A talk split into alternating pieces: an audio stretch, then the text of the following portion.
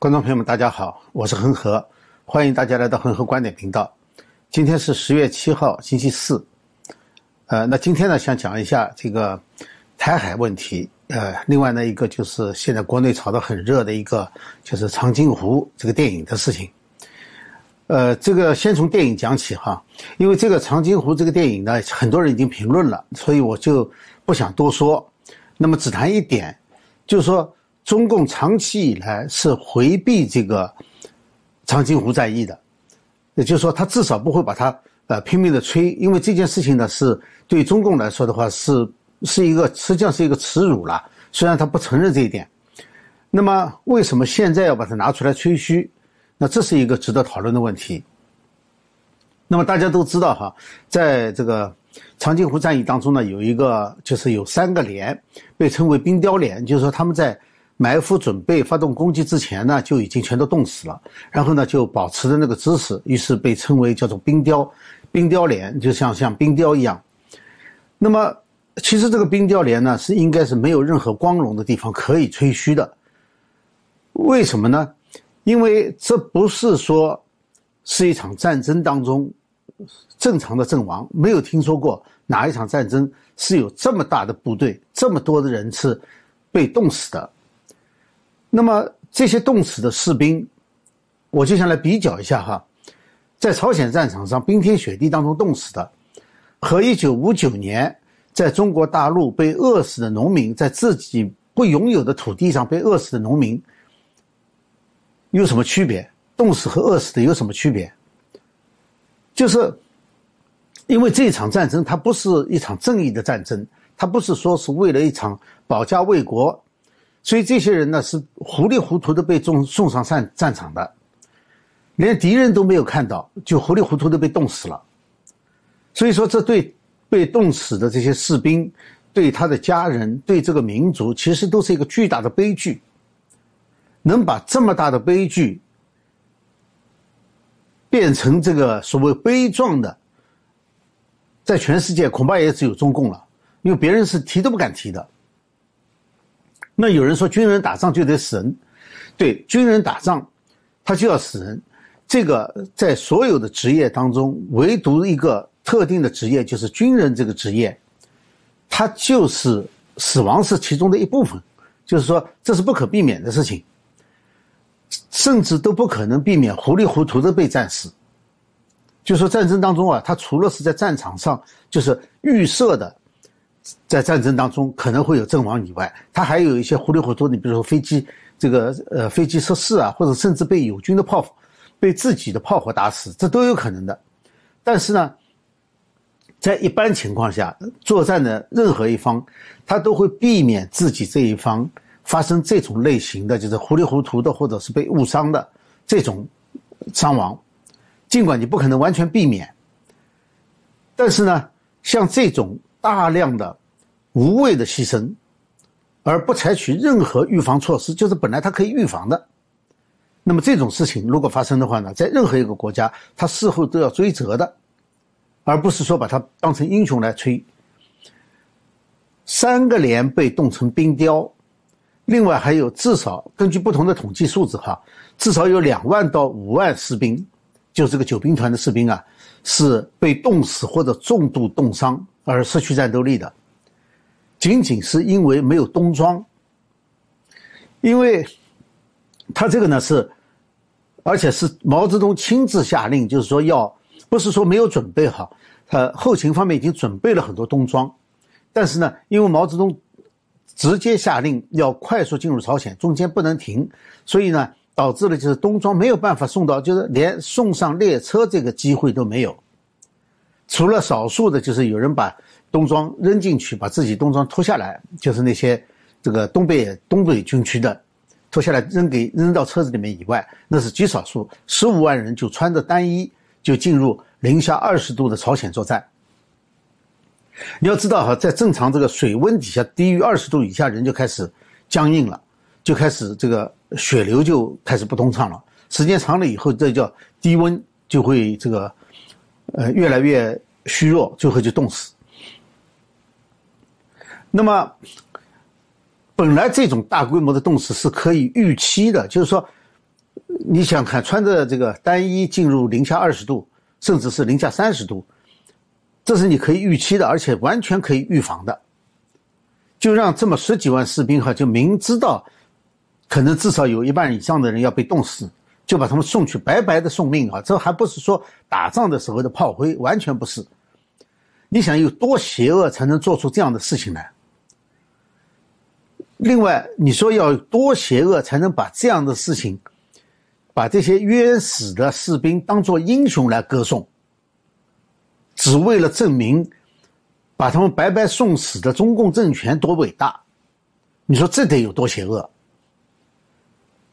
每个国家都有自己的英雄，但没有这样的英雄的。斯巴达最有名的斯巴达三百勇士，人家是为了保卫自己的国家而战死的，为保卫国家战死的有很多很多这样的人。但是，所谓战争英雄，他是有国家的，真的是有国家的，就是说。只有国家才有战争英雄，他不可能是世界性的英雄。一个国家的英雄很可能就是另外一个国家的罪人。这是朝鲜战争，这个中共所吹捧的这些英雄的最大的悲剧。说大的，从大的方面来说的话，哈，他们死的糊里糊涂。他不是保家卫国，因为当时美国从来就没有入侵中国的意图。他也不是反侵略，因为侵略的是朝鲜、金日成这一方，而联合国出兵是反侵略，所以中国的士兵他去面对的是国际的正义力量。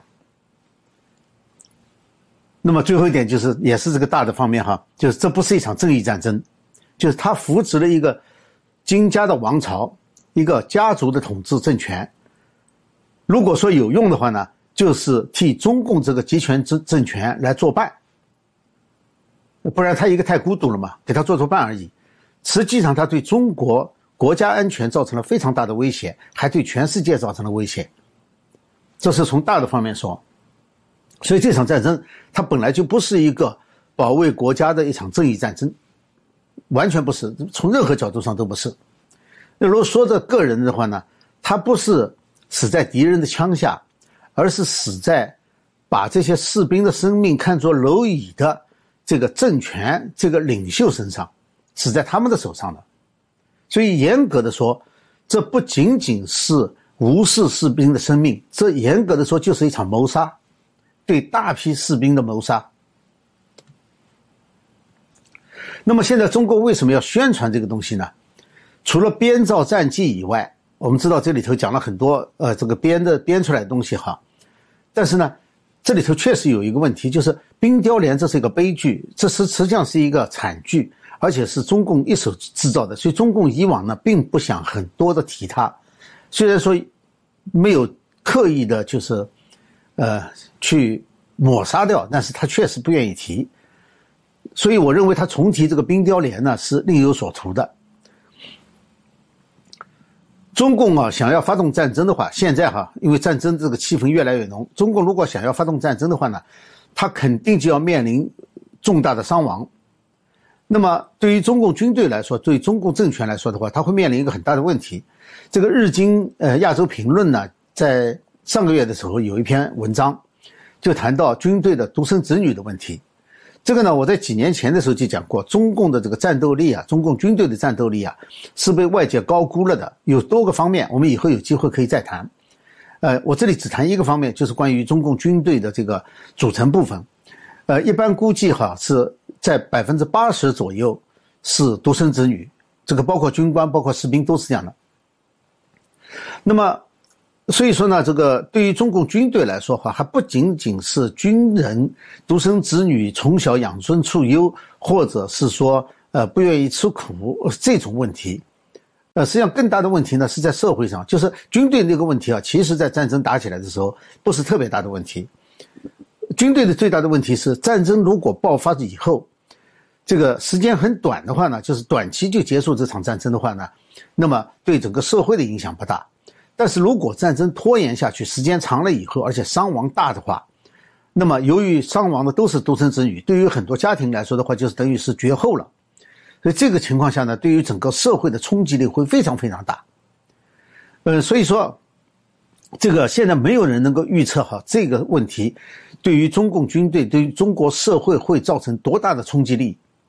没有人能够计算出来，没有人能够预测到，因为人类社会从来没有出现过一支几乎完全由独生子女组成的军队，更不要说这场军队去进入一场战争了，现在没有人知道。那么，中共的军队还存在一个问题，就是长期以来呢。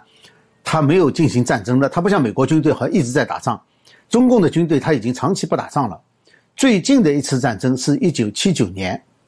所以说对于这个指挥系统，对于不同军种的协同作战，对于后勤供应等等一系列问题，哈，他是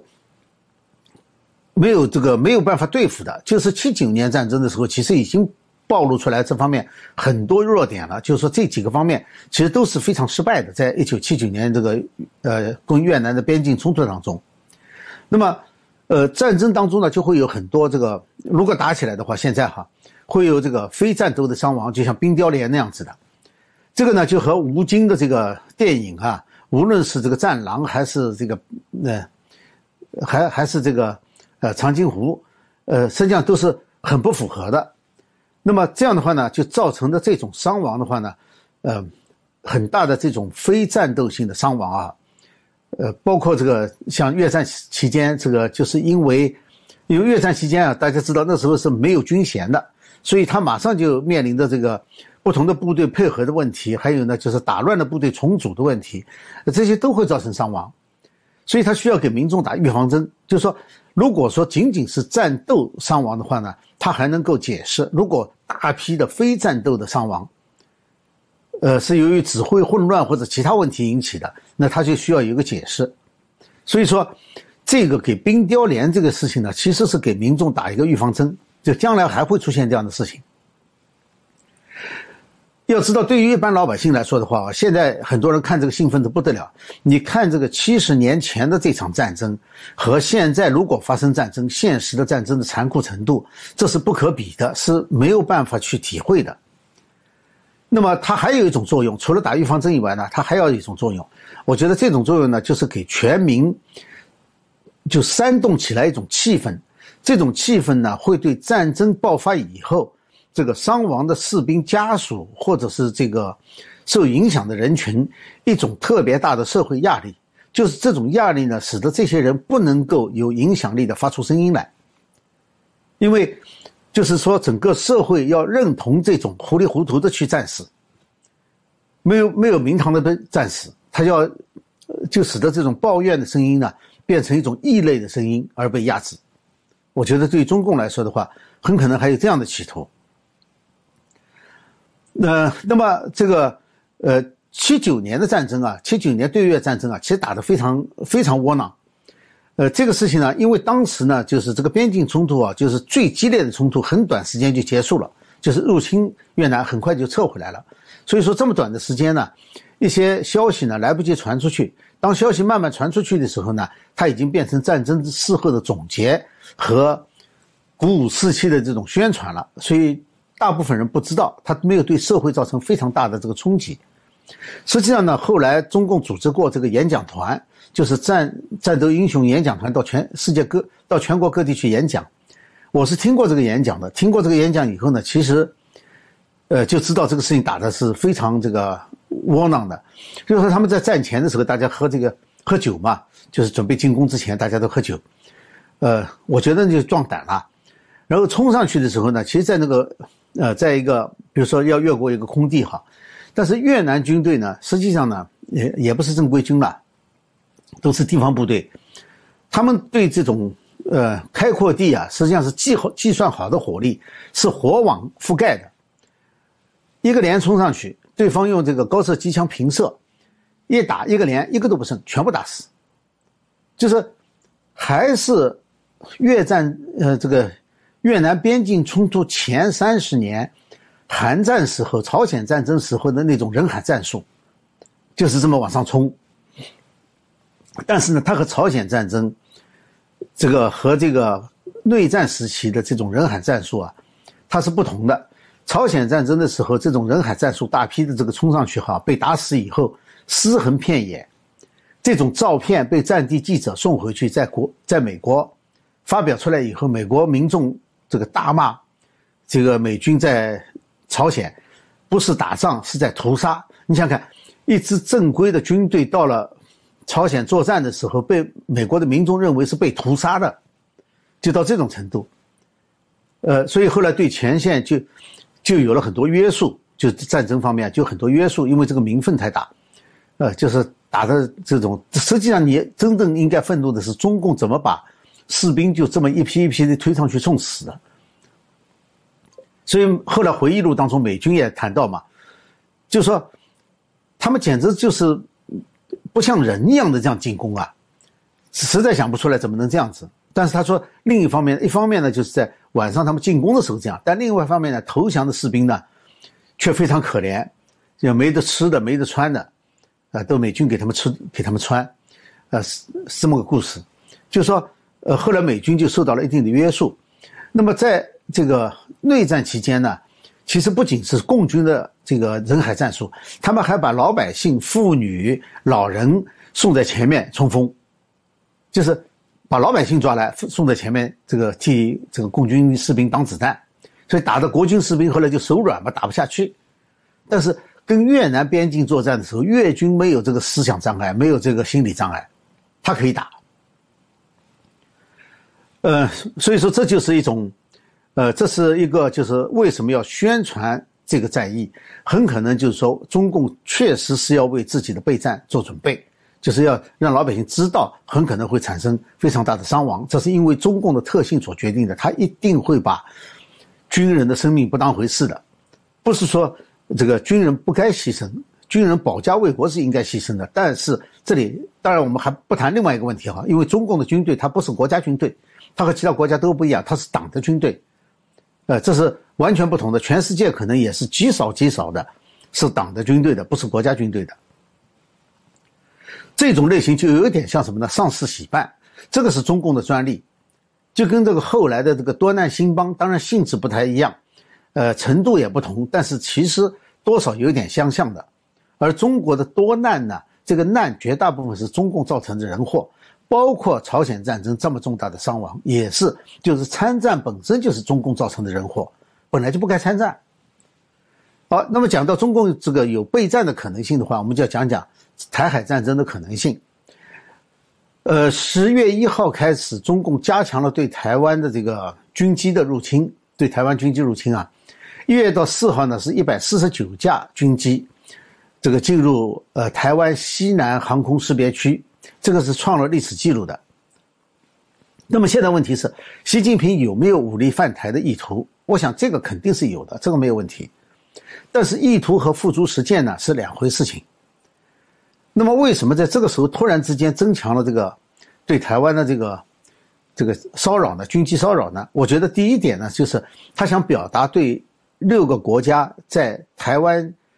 附近的海上联合军演的这个不满，因为六个国家军演哈，包括呃美美国、英国的航空母舰群和呃日本的准航空母舰，再加上这个呃本来。大家是不可能想象的，加拿大、荷兰、新西兰都加入了，呃，所以说呢，习近平必须有所表示，因为毕竟在台海和南海这一带，霸凌别人的一直是中共，所以中共呢是，他一直其其实他的海军力量是外强中干的，所以他一定要维护一个霸道的形象。如果说对六国海军军演默不作声的话呢，他这个形象就维持不下去了。啊，他就会被戳破了，就是一戳破以后，呢就扁掉了，那就没有那个吓人的形象了。所以中共必须要表现出来，那怎么办呢？他又不能去对六国的海军军演去骚扰，所以他只能去骚扰台湾去。就是这个以前就讲黑帮哈，讲中共像黑帮，以前上海的黑帮就这样，上海黑帮抢地盘，他不是去打对方的，他是找自己的人，就是从油锅里面那个捞秤砣啊。他是在自己人里面选人去，看谁能虐待自己人虐待的凶，呃，这是这个，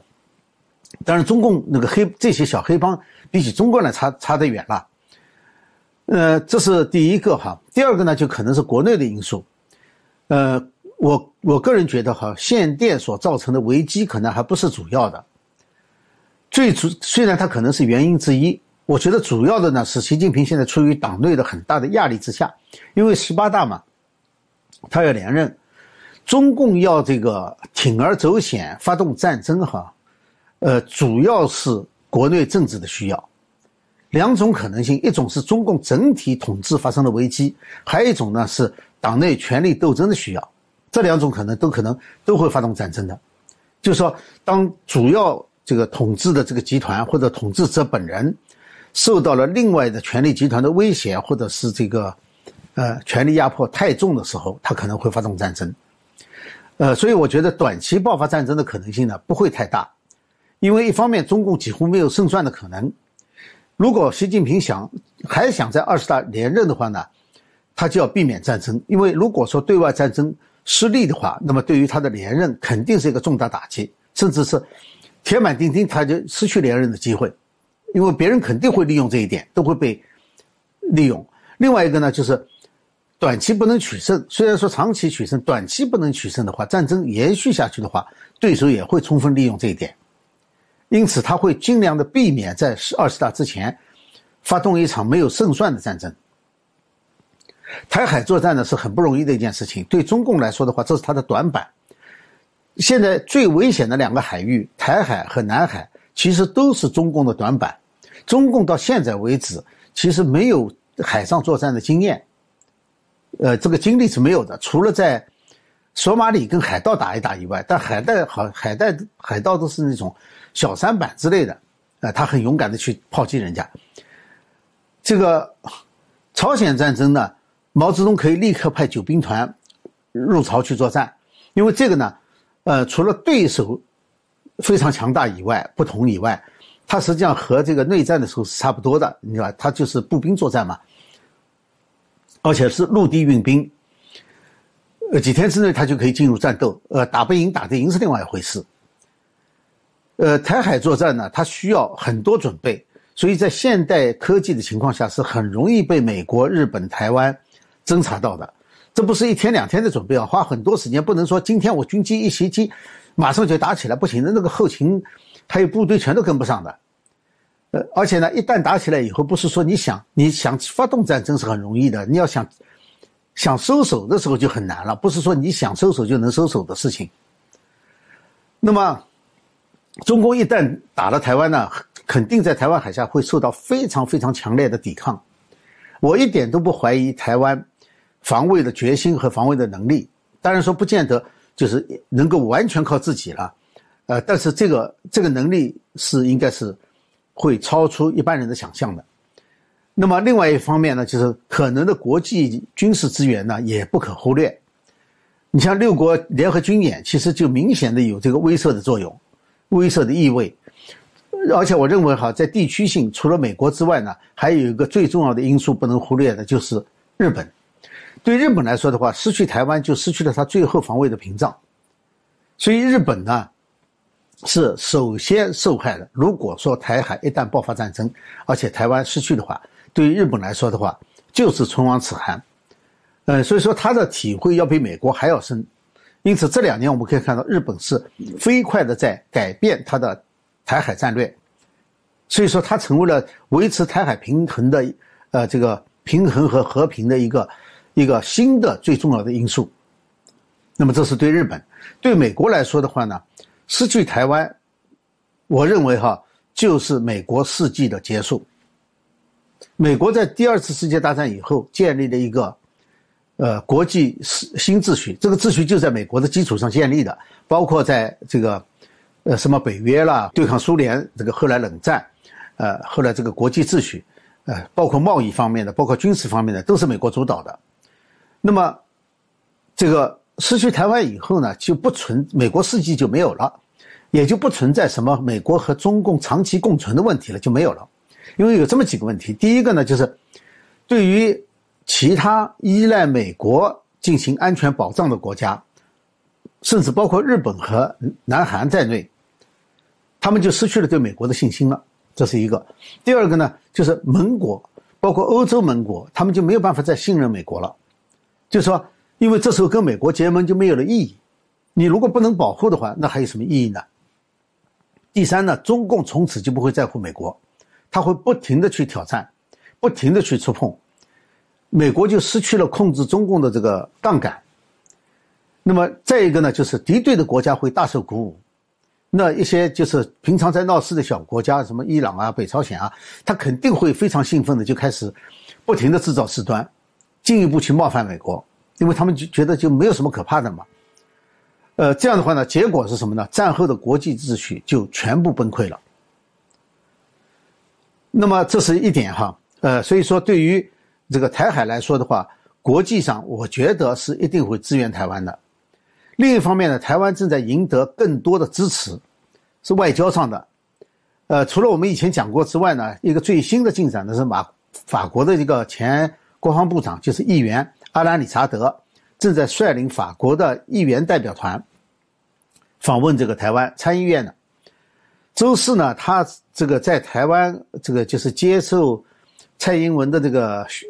发给他的勋章的时候呢，他谈到一句话，就说是称这个台湾驻巴黎的代表处在代表国家方面做得非常好，也就是说他在这里呢把台湾称为国家。那么这一点呢，毫无疑问会激怒北京，因为北京已经发出警告了。就是警告他不要去访问台湾，他不仅访问了，而且他还说出来把台湾说成是国家，所以这一点呢，就其实呢是为什么他会这么看呢？我们可以看到哈，在这之前有捷克，然后是立陶宛，现在再到法国，越来越多的政客不把中共当回事，不把中共画的红线当回事，就是去拆你的红线，因为这是你自己乱画的，别人不承认。虽然说法国这个代表团它不代表法国政府，但是你回想一下的话，最早的时候捷克的代表团也不代表捷克政府，它只是参议院议长带领的参议院代表团，一些一些民间代表，很多是这个商业代表，只是说议长出现的，就像美呃这个法国这次是议会，但实际上这种越来越多的这个触碰中共所谓红线的这种现象，其实是大家。表示对台湾的支持，也是中共失去人心了。台湾呢，实际上现在是得道多助，中共呢是失道寡助，是这么个情况。所以呢，今天呢就谈了一下哈，从中共的这个呃长津湖现在这个电影的热议啊热卖，谈到这个为什么中共在这时候会把这么一个惨剧来正面的吹嘘。是不是和中共将要发动的战争和战争可能造成的伤亡有一定的关系？然后呢，这个谈到呢，在台海，那个中共呢正在越来越紧逼，但是呢，呃，台湾所得到的国际支持呢也越来越多。我们今天呢就谈到这里哈，感谢观众朋友们的支持。呃，如果大家觉得这个节目有所帮助的话呢，还请订阅、点赞和转发。好，谢谢大家，我们下次节目时间再见。